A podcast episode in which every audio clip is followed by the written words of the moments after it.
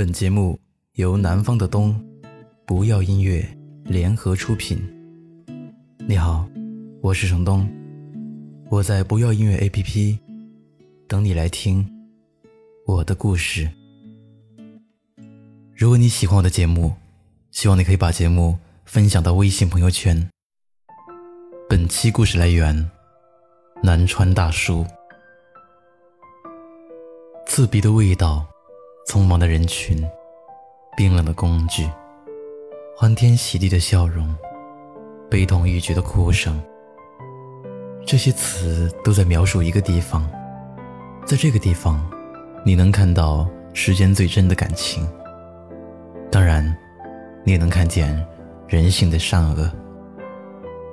这个地方永远不缺少人，也永远不缺少故事。它的名字。叫做医院。从小到大，我对医院都有一种恐惧感。但随着年龄的增长，去医院的次数也不算少。时间长了，才发现，医院充斥着人生百味，上演着各种故事。前段时间，大伯因为骑电动车摔倒，左腿骨折，在医院住了很长一段时间。我工作忙。只能等到老爷子出院去看看。那天堂哥也来了，大伯一看儿子接他，高兴得合不拢嘴，拉着儿子的手说：“你那么忙，不用过来的，我没事儿。”回到小区门口，逢人就夸儿子孝顺，那么忙还专门到医院接我出院。我姐跟在后面低着头不说话，其实我知道。大伯住院这半年来，一直都是我姐在照顾。一天三顿饭，都是在家做好了拿去医院，吃喝拉撒样样打理得很好。可出院了，却没见大伯夸自己女儿一句，反倒到处炫耀儿子。我刚想扭头安慰一句我姐，我姐摆摆手说：“女儿就是女儿，做的再多。”也比不上儿子的好，我心疼又无奈。突然想起一个医生朋友说的话，他说，在医院工作这么多年，老人生病，不辞辛苦细心照顾他们的孩子，通常不是在家里受的最宠的那个，而受宠的那个很久来一次，老人就开心的不得了。我觉得还是太片面了，现在算是真真切切的感受到。前几天去医院看朋友刘思，他虚弱的躺在病床上，嘴唇苍白没有血色。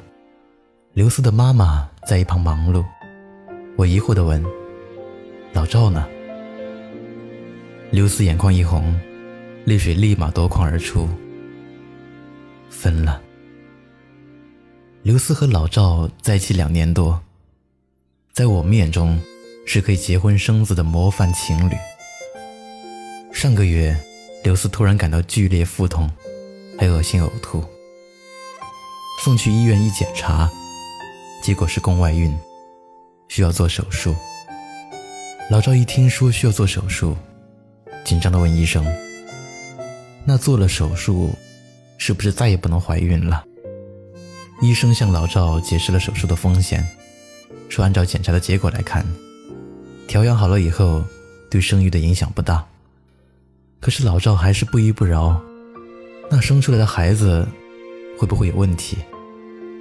刘思一听这话，立马红着眼问老赵：“你是不是只想把我当生育的工具？我要是生不出孩子来，你是不是不要我了？”老赵解释道：“我这不是担心对你身体有影响吗？”刘思也不想听老赵解释，立马去医院。办了住院手续，两天后做手术，一切顺利。但心却死了。人在生病住院的时候，总会感到特别的无助和不安。即使再坚强独立的人，也会渴望有人在你身边对你嘘寒问暖。老赵是在刘思身边，却丝毫没有照顾刘思。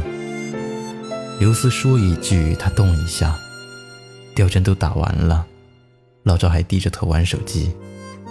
只要医生一来，就跑去问医生，恢复的怎么样，影不影响以后生孩子。那一刻，刘思绝望了。当你卸下精致妆容，穿上蓝白条纹的病服的时候，谁是真的爱你，一眼就能看出来。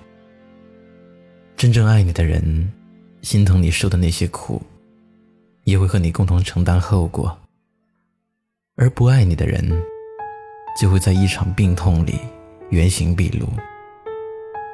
所以在医院这个地方，可以证明爱情，也可以推翻爱情。机场比婚礼教堂见证了更多真挚的亲吻，医院的墙壁。比教堂聆听了更多真诚的祷告，这真的是个神奇的地方。我们从这里出生，在这里死亡，从生到死这几十年，很多人生的转折，几乎都与医院紧密联系。在网上看到一个视频，在产房门口，一个男子靠着白墙，眉头紧蹙，焦急地等待着。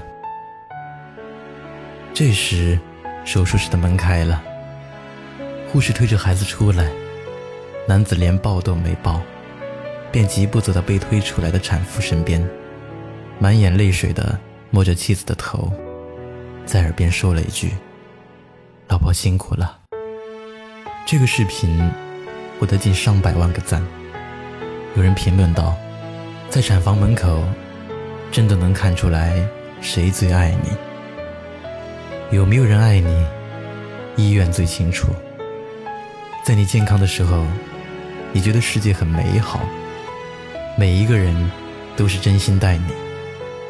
可是，在你生病、在你落魄的时候，你才能知道，最后留在你身边的人是谁。医院这面镜子，照进了人世间的人情冷暖。有没有人爱你？这里的病床。最清楚。一个人买来面具，假装着强悍，笑着跳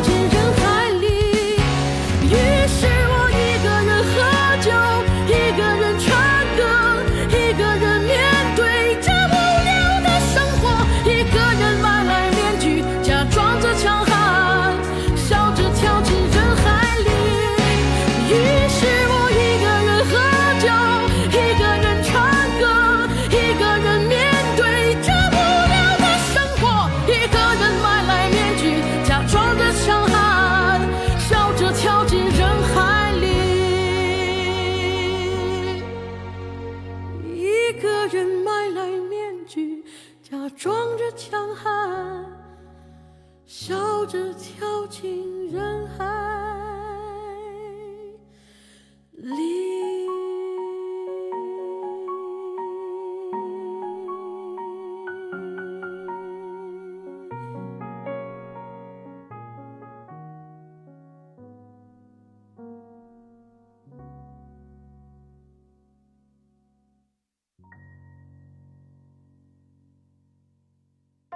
嗨，你好，我是程东。今天你过得还好吗？你可以在微信里搜索公众号“南方的冬”，只要你需要，我都陪在你身边。